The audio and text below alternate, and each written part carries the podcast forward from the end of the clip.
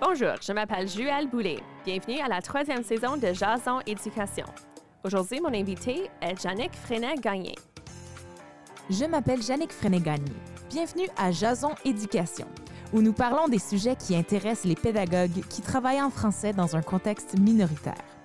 Nous, des enseignants déterminés et ambitieux, nous posons de bonnes questions pour nous faire réfléchir à la pédagogie afin de mieux appuyer nos élèves.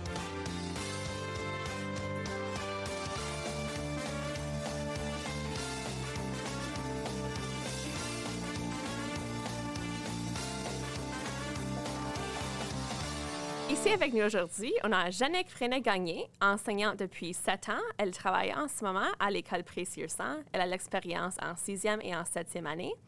Elle a contribué à un manuel Ma parole par l'apprentissage illimité pour encourager la communication orale. Bienvenue.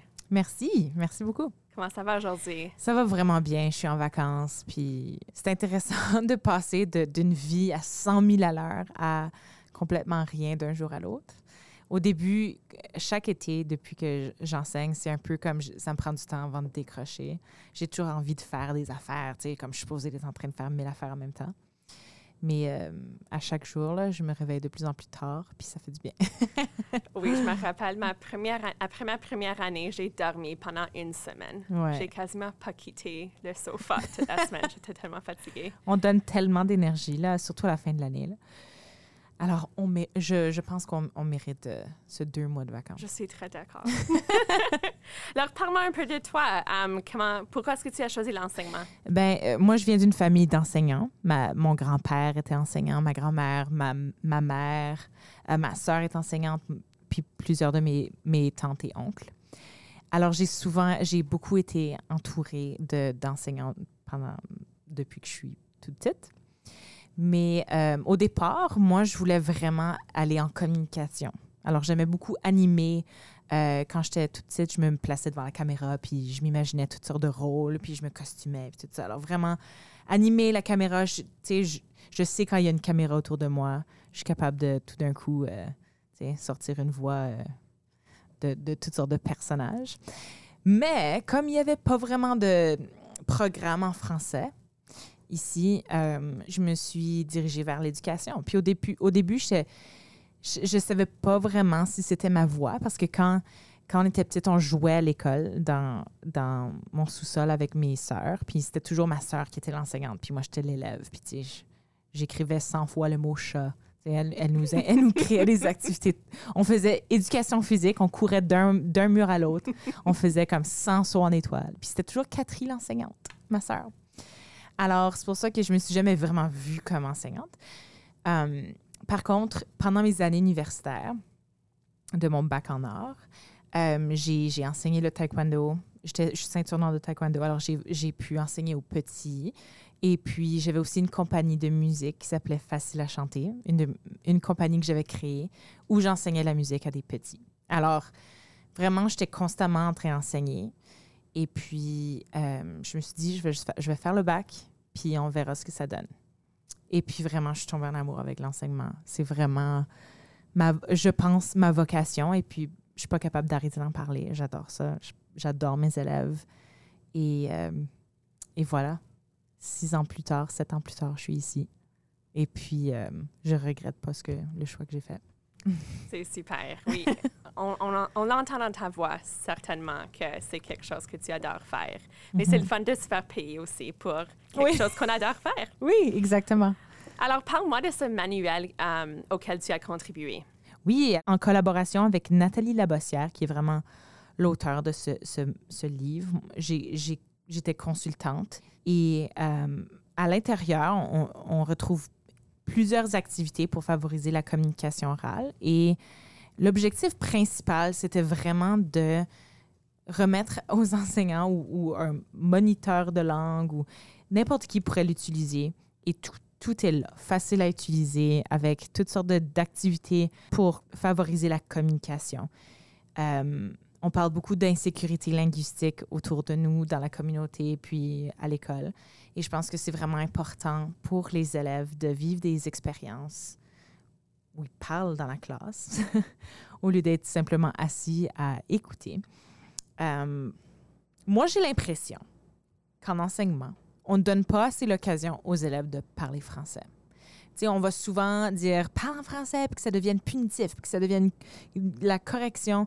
Euh, mais je pense qu'il faut être proactif, puis dans ce cas-ci, créer des occasions euh, pour les élèves de, s'exprimer spontanément, euh, créer des processus de création, du théâtre, des débats. Mais il y a des élèves qui passent leur journée à juste, sais, si, s'ils ne lèvent pas la main ou s'ils sont pas en train de faire une présentation orale PowerPoint, ils parleraient pas de la journée. Puis ça, c'est tellement triste. Alors, plus pour, pour faire en sorte que les élèves s'expriment en français spontanément, il faut leur donner des occasions, les encadrer dans un, dans un contexte où ils peuvent le pratiquer sans jugement. Ça, c'est vraiment important. Je parle souvent à mes élèves de à quel point c'est un espace euh, sécuritaire, un espace de non-jugement. S'il y a quelqu'un qui, comme, puis s'il y a un élève qui se fait, qui fait un commentaire sur l'accent de quelqu'un ou qui, serait un peu plus négatif ou euh, une remarque sur euh, la façon dont quelqu'un a parlé, je vais tout de suite adresser la situation parce que je veux pas, je veux que dans ma classe les élèves puissent se sentir à l'aise de dire, sais, de parler en français comme ils le veulent. Euh, alors, je pense que le message est super important pour tous les enseignants de commencer à vraiment prendre la responsabilité d'encourager de, de, cette communication orale. Je pense que, puis je pense que c'est même un peu différent euh, à l'élémentaire qu'au secondaire, tu sais, comme, étant donné que, que nous, comme enseignants de l'élémentaire, on voit les élèves à tous les jours et tout, tout le temps, euh, c'est un peu plus facile de. Je, pense, parce que j'ai pas vraiment d'expérience au secondaire, mais l'impression que j'ai, c'est que, étant donné qu'on les voit tout le temps, on, les connaît très bien, puis on, peut voir le, montant de temps qu'ils parlent. Euh, mais au secondaire, je pense qu'ils passent d'un cours à l'autre, mais s'ils ne parlent pas dans ton cours, ils ne parlent pas dans l'autre cours, ils ne parleront pas de la journée. Euh, je pense aussi que c'est le temps de, changer un peu de notre côté un peu traditionnel, puis aller un peu plus vers le côté... Euh, comme depuis que j'ai commencé à enseigner, je me suis vraiment rendu compte que les moments en classe où les élèves parlaient le plus et prenaient des risques et s'exprimaient, c'était lorsque je proposais des activités théâtrales ou des activités d'oral spontané. Euh, alors, je me suis dit, ah ben, j'ai des activités que je pourrais contribuer à ce, guide que je sais, je sais que plusieurs enseignants utiliseraient puis que ça fonctionne vraiment parce que je l'ai vraiment piloté avec toutes sortes de différents groupes, des groupes un peu plus gênés, des groupes un peu plus, de toutes sortes. Et ça marchait à chaque fois. C'est super. Alors, je sais que chez, à notre école aussi, c'est comme, on veut toujours faire parler les élèves, mais mm. ça s'apprend aussi. Les élèves deviennent habitués à juste écouter puis à penser que c'est ça qu'on veut chez eux, mais évidemment, on n'apprend pas une langue en faisant ça. Exactement. Alors, quelle sorte d'activité est-ce qu'on a dans, um, dans ce recueil? Euh, ben, il y a plusieurs activités de, euh, par rapport aux référents culturels. On veut vraiment que les élèves puissent travailler à leur littératie culturelle, euh, c'est-à-dire de pouvoir facilement repérer les, référents culturels autour d'eux, de toutes sortes de différentes cultures. Euh, en lien avec la francophonie. Donc, il y, a, des, y a des cherches et trouves de référents culturels, des images, beaucoup d'images, beaucoup de visuels, euh, des activités où les élèves écrivent des histoires, puis ensuite créent une scène, euh, des activités d'improvisation, des activités de... Souvent, les enseignants veulent, faire, veulent enseigner le théâtre, mais ils ne savent pas comment s'y prendre parce qu'ils n'ont jamais fait ça. Mais je voulais vraiment faire en sorte que ce soit comme dit exactement ça, puis ça va bien aller. oui, oui, je suis quelqu'un qui apprécie des affaires comme ça. Et, on peut toujours adapter, mais c'est le fun d'avoir des comme des étapes parce que moi je suis pas à l'aise de faire ça avec mes élèves. Donc d'avoir ce, guide là, ça m'aide à, prendre des risques parce que ça me donne un peu comme un, encadrement. Exactement. Juste comment différencier pour nos élèves. Il faut différencier pour les adultes aussi. Exactement, exactement. Alors, comme je dirais que ça, c'est pas mal multi-niveau, ces activités-là. Oui, moi, je dirais quatrième à la douzième année. Tu sais, au début, au début de, de chaque activité, on voit vraiment l'objectif de communication, comme par exemple, euh, il y a une, une, activité qui dit apprendre à se connaître. Donc, il y a trois grosses activités. Euh, c'est comme c'est comme nous, on les connaît, préactivité, activité et post-activité. Euh, puis l'objectif de communication, parler de soi, ajuster sa communication aux besoins de son interlocuteur et du contexte, prendre position, exprimer ses opinions. Donc là, l'enseignant peut tout de suite savoir, OK, bien ça, c'est cet objectif de communication. Euh, je, vais, je vais le retrouver dans ces activités-là. Il y a des débats, il y a des visites comme visites au musée, galeries d'art, euh, des mimes, histoires. Il y a tout un volet sur le mime pour des fois des groupes qui sont un peu plus timides. Puis on peut commencer avec ça pour faire, permettre de se dégourdir un peu. Euh, mais il y, en a un qui s'appelle Bien jouer. Puis ça, c'est comme celui, ma parole, c'est vraiment pour, c'est pas nécessairement pour des débutants, je dirais, parce que c'est quand même des, il y a des, activités un peu plus complexes, mais il y a un, un manuel qui s'appelle Bien jouer d'apprentissage limité, puis ça, c'est vraiment pour débutants en français.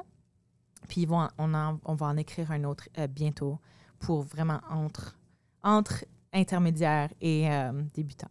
Et ça, c'est super aussi pour les élèves d'immersion française. Oui. Parce qu'on veut qu'ils pratiquent leur français, mais ils doivent apprendre beaucoup de vocabulaire en même temps. Donc, Exactement. des activités un peu moins complexes avec moins de règles, c'est un bon début pour eux autres. Mm-hmm. Et ça, c'est super cool. Um, alors, tu avais dit que tu aimes faire le théâtre dans ta salle de classe. Oui. Quel genre de choses est-ce que tu fais avec eux autres?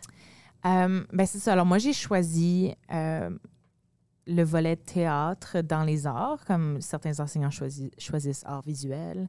Euh, moi, je, dédie une heure et demie ou une heure et quart de, la semaine pour théâtre. Euh, je commence l'année scolaire, comme j'ai dit, avec le, avec le mime, puis l'exploration du corps, puis juste quelles sont les différentes euh, techniques théâtrales comme face au public, puis comment les, techniques de voix. Euh, je leur donne des petites pièces à lire. Euh, puis ensuite, on va un peu plus dans l'improvisation. Donc, je leur donne vraiment comme un, thème et puis ils font une scène. Puis ensuite, on en discute parce que c'est vraiment important aussi d'avoir la rétroaction des élèves. Euh, puis euh, un peu de la, co-construction. Puis aussi, eux autres, ils établissent aussi les critères. OK, dans cette pièce-là, qu'est-ce qu'on veut voir? Puis ensuite, après l'improvisation, on fait les on invente des personnages. Et puis à la, à la fin de l'année, c'est vraiment plus une pièce de théâtre. Alors cette année, on a fait un extrait des Trois Mousquetaires, puis un extrait de Roméo et Juliette. Alors là, vraiment, ils choisissent les costumes, ils créent les décors, puis ils présentent la pièce en fin d'année. Puis ça, vraiment, c'était un gros défi parce que le vocabulaire était un peu plus euh, soutenu, euh, soutenu, un peu plus difficile. Mais en fin de compte, c'était un moment marquant pour eux parce qu'il y avait des élèves qui ont qui, n'avaient pas nécessairement euh, la langue ou qui n'étaient pas nécessairement à l'aise avec le français. Puis là, d'avoir le script, ça les sécurisait un petit peu. Puis là, après avoir présenté, c'était un des moments les plus marquants de l'année pour eux. Oui, j'imagine. Mm-hmm. Alors, j'entends un peu que tu échafaudes un petit peu tes élèves. Je ne sais pas si ça, c'est comment on conjugue ce verbe-là. Mais tu fais du l'échafaudage. puis, alors, tu commences plutôt avec, um, on parle un peu moins au début, puis ensuite, comme vous, tu bâtis sur ça pendant l'année scolaire. Parce que je, je, je, vois un peu, comme évidemment, c'est pas nécessairement un cours de théâtre où tous les élèves ont choisi ce cours-là. Um, je, je, suis consciente qu'il y en a qui, qui sortent de leur zone de confort. Euh, et qui prennent, qui prennent des risques, puis vraiment qui n'auraient jamais fait ça de leur vie. Alors, je ne suis pas trop sévère au départ pour comme. ceux qui veulent essayer l'activité peuvent, parce qu'il ne faut pas trop leur faire peur. Puis là, à la fin, comme il n'y a jamais quelqu'un qui a jamais essayé, au moins une fois dans l'année. Puis il, faut, il y a beaucoup d'encouragement, puis de valorisation, puis on ne corrige pas les phrases. Là. Vraiment, c'est on s'essaye, puis. Euh, faut vraiment pas, faut vraiment pas. Tu sais, comme on parle de sécurité linguistique, puis comment ça pourrait, euh, ça pourrait être mauvais de constamment corriger le français des élèves. Bien là, je le fais pas, mais, on, mais je valorise comme certaines choses qu'ils font. Et puis. Comme un choix de mots, par exemple. Ouais, ça. Exactement. oh, tu as dit tout un paragraphe en français sans dire un mot en anglais. Yeah. Est-ce que parfois tu fais des liens avec la grammaire en français, puis utilises-tu comme utilises-tu ça avec comme dans les scènes ou dans? Il y a certains moments où je leur donne par exemple, euh, si c'est on fait des débats en théâtre ou euh, un dialogue, je leur donne des mots spécifiques à dire euh, ou à ajouter à un moment donné dans leur, dans leur discours, comme des, des marqueurs de relation. Mais, ouais, non, je me suis pas trop attardée à, la grammaire, mais je, je pourrais. Je pourrais vraiment faire ça. Tes élèves vont pas m'aimer. Je veux dire, Madame Juel m'a convaincue de faire de la grammaire. Mais vraiment, comme on dirait qu'ils s'en rendent pas compte que c'est un cours. tu sais, Il y a tellement de choses à évaluer là-dedans, dans leur évolution et tout ça. They're Comme ils s'amusent. C'est- juste le fun.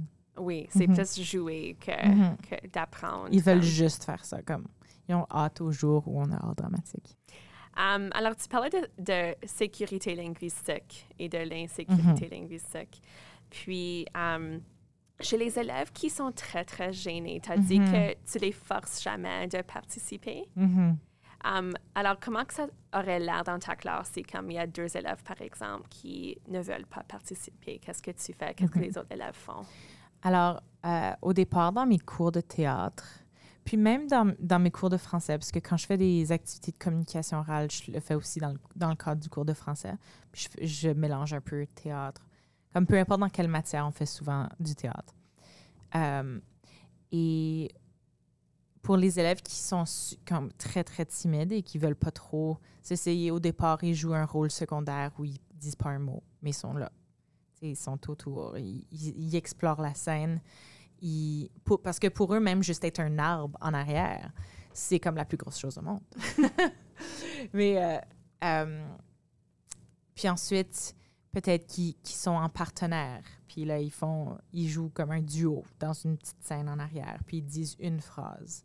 Vraiment comme l'échafaudage, l'idée d'a- d'ajouter un, un défi à la fois. Euh, puis, ou des activités d'exploration, c'est juste un groupe, puis la personne peut se fondre dans le groupe, tu sais. Je vais jamais les mettre comme en, en premier plan. Puis je pense pas qu'ils vont finir par être en premier plan dans une pièce ou dans une scène, mais euh, pour moi, je les prends où est-ce qu'ils sont, tu sais. Oui, exactement. Puis, on a besoin de ces personnages aussi. On peut pas Oui. juste avoir tout, tout le monde qui veut être le personnage principal. Ça marcherait pas dans Exactement. une pièce. Puis constamment valoriser le fait que, comme, par exemple, pendant la pièce de fin d'année, il y a peut-être un, un élève qui dit Ah, ben, j'ai même pas de réplique, mais valoriser le fait que même si tu n'as pas de réplique, tu es là, tu es autant important que Juliette ou Roméo. Um, une autre chose qui, que tu as fait que j'ai trouvé juste extraordinaire, c'était un projet que tu avais entamé avec tes élèves. Les voies du changement. Voilà. Alors, pourrais-tu nous parler de ça? Oui, il y a quelques années, avec, euh, en collaboration avec le Centre de la francophonie des Amériques, euh, j'ai piloté un projet qui s'appelle Les Voies du changement, comme je viens juste de dire, pour encourager la communication orale et la construction identitaire, puis faire en sorte que les, les élèves deviennent des citoyens actifs dans leur communauté, un peu comme l'école citoyenne. Euh, euh, puis je l'ai fait avec ma classe puis quelques autres profs de l'école. On se rencontrait chaque quelques semaines pour faire un, retour sur qu'est-ce qui se passait. Mais en gros, si c'est- ce qu'on a fait, c'est que c'est plusieurs différentes étapes.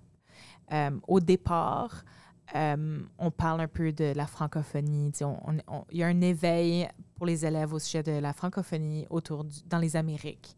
Euh, donc, on, on montre quelques vidéos, on parle des agents de changement dans, le monde. Pas nécessairement comme dans la francophonie, mais des, grands acteurs dans le monde qui, qui ont fait des grands changements. Puis ils font une petite présentation là-dessus. Donc, au départ, on parle francophonie, agents de changement. Puis on leur dit, cette année, vous allez devenir des agents de changement dans votre communauté. Puis ensuite, on, fait une marche dans notre école, on fait une marche dans notre quartier. Euh, puis, je demande aux élèves d'observer, puis de re- remarquer euh, que- qu'est-ce qu'ils qu'est-ce qu'ils voient, qu'est-ce qu'ils ressentent dans leur communauté, puis quelles sont les choses qu'ils aimeraient changer. Alors, il y avait, euh, il y a un banc qui est brisé devant l'école, des petites choses comme ça qui ramènent, puis on fait un retour. Euh, puis ensuite, on parle beaucoup de euh, la différence entre consensus et consentement. Alors, euh, à travers toutes les étapes du projet, tous les élèves doivent être d'accord pour qu'on puisse prendre une décision. S'il y a quelqu'un qui n'est pas d'accord avec une des décisions qu'on prend ensemble, on doit trouver un... On doit questionner cet élève-là, puis cet élève peut, exprimer son opinion, puis ensuite on trouve une façon que cette personne est satisfaite. Comme si, par exemple, euh, on est tous d'accord qu'on veut arranger quelque chose dans la cantine de l'école. Euh, puis cet élève n'est pas d'accord avec notre choix. Euh, eh bien, on demande à l'élève pourquoi elle n'est pas d'accord. Puis elle, cet élève s'exprime, ben, j'ai rien à faire dans le projet. Puis là, on fait en sorte que cet élève a une, comme on, lui trouve un rôle. Puis là, elle est comme, OK, je suis d'accord. Alors là, on peut avancer avec le projet. Mais dès qu'il y a quelqu'un qui n'est pas d'accord, c'est toute une question de résoudre le problème, puis on avance dans le consentement. Donc, c'est plus comme. Parce que dans, dans ce projet-là d'arranger de, un problème de la communauté, puis vu que ça dure toute l'année, si c'est la majorité qui l'emporte, puis ceux qui ne sont pas d'accord euh, pas nécessairement leur idée, ils vont bouder toute l'année puis pas être contents. ça va être une longue année pour eux. Alors, c'est pour ça qu'à chaque étape du projet, on parle de consentement puis on règle les petits problèmes. Euh, à ce point-là, mes élèves avaient choisi justement l'exemple de la cantine. Ils avaient remarqué que la cantine était sale, qu'il n'y avait pas assez de micro-ondes, euh, qu'il qui, avait besoin d'un peu un, redesign de la cantine pour qu'elle soit accueillante. Puis, euh, on fait une liste d'idées au départ. Puis ensuite, on, choisit un peu ce sur quoi on veut se concentrer. Puis, tout, ce, tout ça se passe avec non seulement le consentement de tout le monde, mais beaucoup de recherche. Donc, pendant ce projet-là, les élèves ont comme rôle de, de questionner. Donc, on a, on a, un système de radio, de, ils vont faire des sondages. Euh, qu'est-ce que tu penses de la cantine de l'école? Puis là, ils font des vox pop, puis ils reviennent avec ça. Ils, ils Pardon, c'est quoi un vox pop? C'est comme des petites questions. Euh, ils posent une question comme par exemple, qu'est-ce que tu penses de la cantine de l'école? Puis ils posent la même question à plein de monde. Puis là, les élèves répondent. Puis ils, reviennent, ils reviennent avec des, ils reviennent avec les réponses. Puis, OK, ça, ça nous mène à, OK, qu'est-ce qu'on devrait arranger? Si la plupart des élèves disent, ben il n'y a jamais de fourchette ou il n'y a jamais, ou j'attends trop longtemps en ligne à la cantine, eh bien, là, ils reviennent, OK, ben beaucoup d'élèves ont dit ça. Alors, je pense qu'on devrait trouver une solution pour cette raison-là. Donc, puis tout ça se passe en français. Vraiment, quand je, parle, quand je faisais le projet des voix du changement, puis justement, les voix VOIX, parce que les élèves communiquent, ils font de la recherche, ils deviennent des citoyens à l'aide de leur voix. À chaque fois qu'on parlait de, ce projet-là, ils parlaient en français. Je n'avais jamais besoin de leur dire de parler en, de parler en français. Euh, c'était bizarre. Je ne sais pas pourquoi.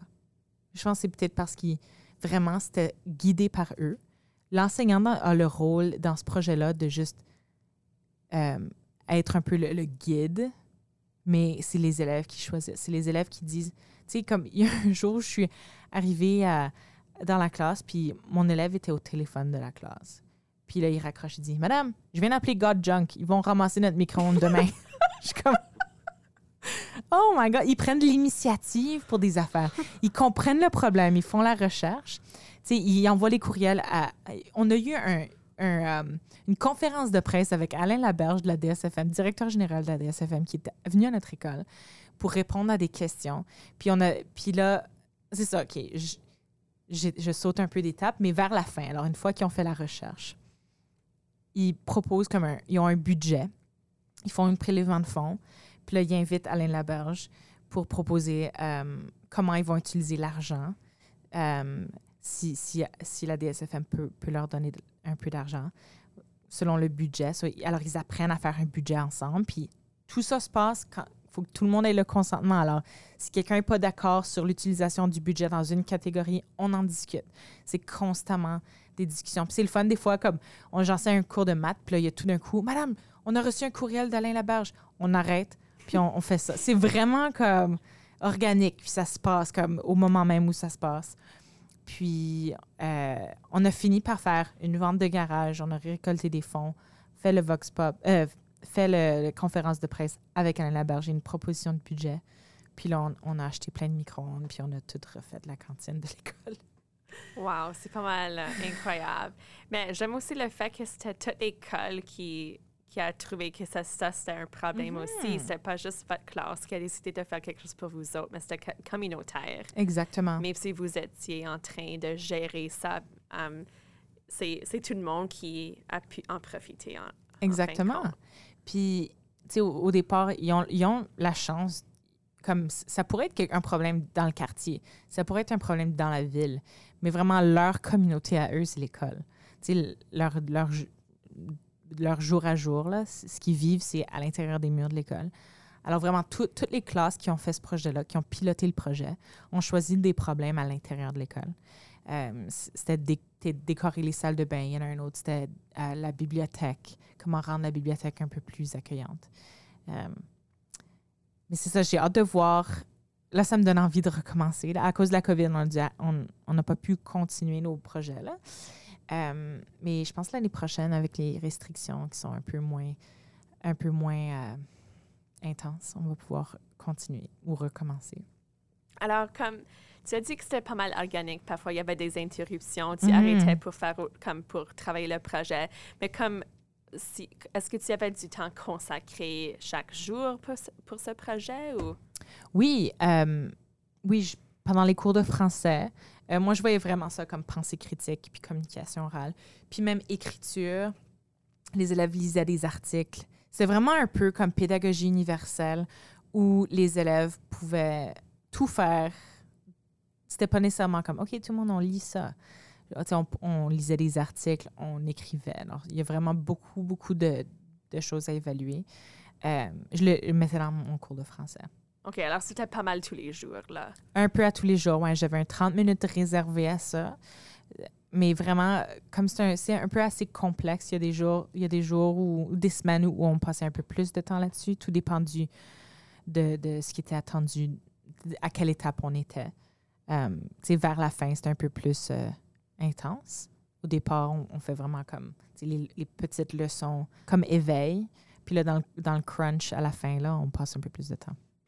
Et pour les enseignants qui voudraient comme embarquer, mm-hmm. um, comment est-ce que tu as organisé toi comme enseignant? Comme moi, je pense à comme si cet élève écrit ce courriel, un autre élève appelle Got Junk. C'est comme moi, je me sens déjà comme débordée. Alors, comment est-ce que tu as pu gérer tout ça?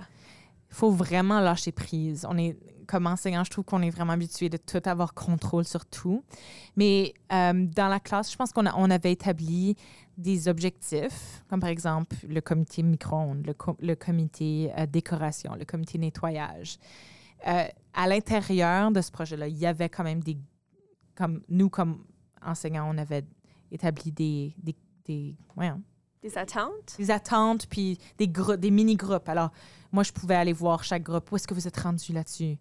Euh, qu'est-ce que vous avez pris comme décision? Alors, chaque groupe était un peu autonome et avec comme. Ils savaient où, où ils s'en allaient. Oui, exactement. Puis ils avaient choisi le sous-groupe dans lequel ils voulaient, auquel ils voulaient faire partie.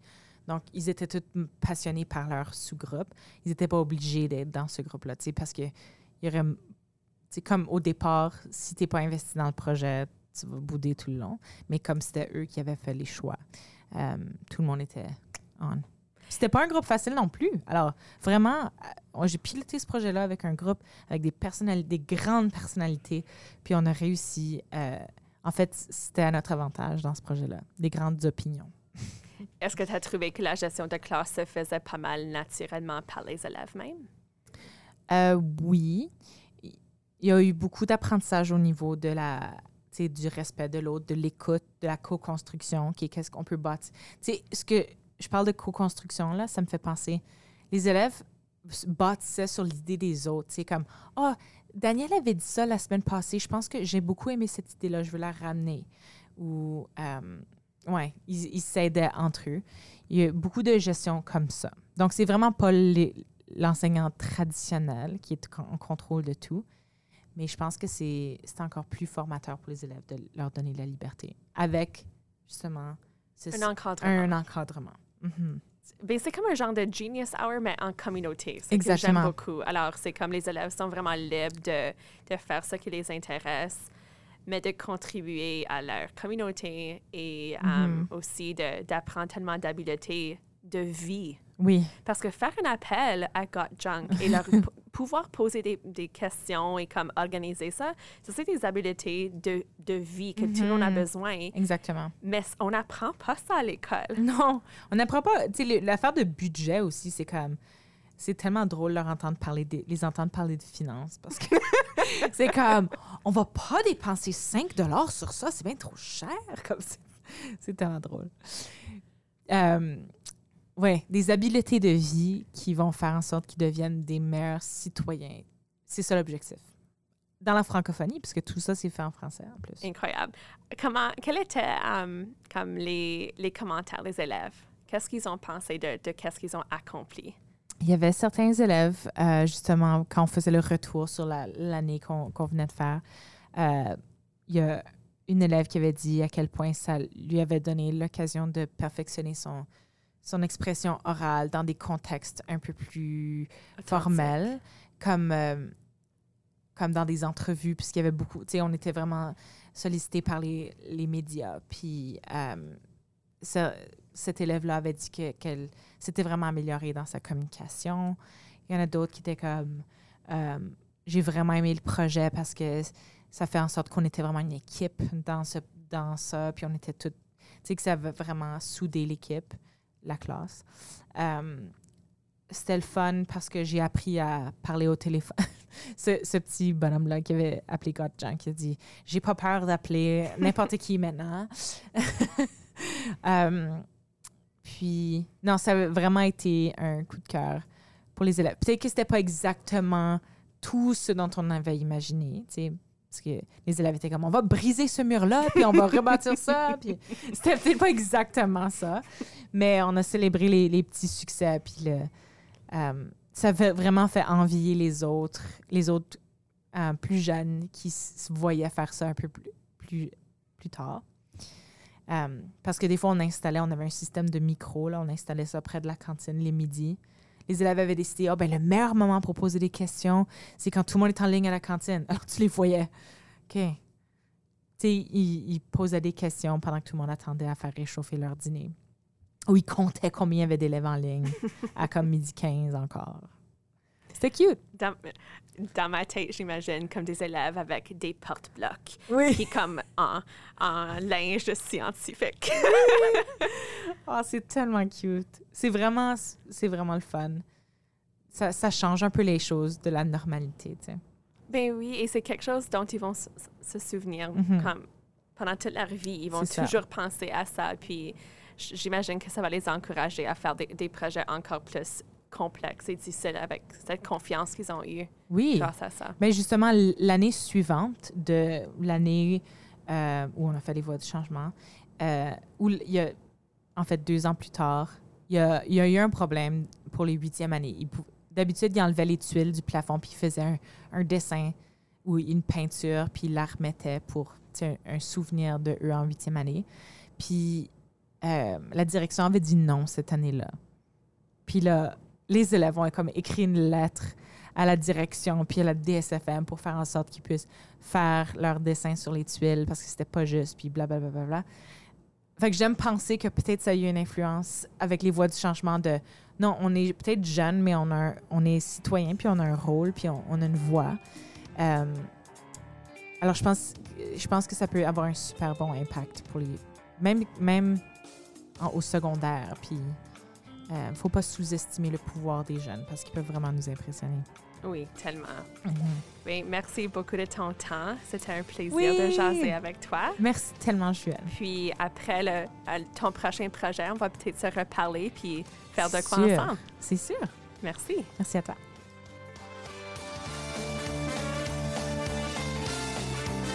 Jason Éducation est un balado créé et réalisé par moi-même, Juelle Boulay, en collaboration avec WebWest Balado. Pour ne jamais manquer un épisode, abonnez-vous à Jason Éducation sur votre appli de balado préféré ou visitez webwest.ca. Je vous invite également à évaluer le balado sur iTunes.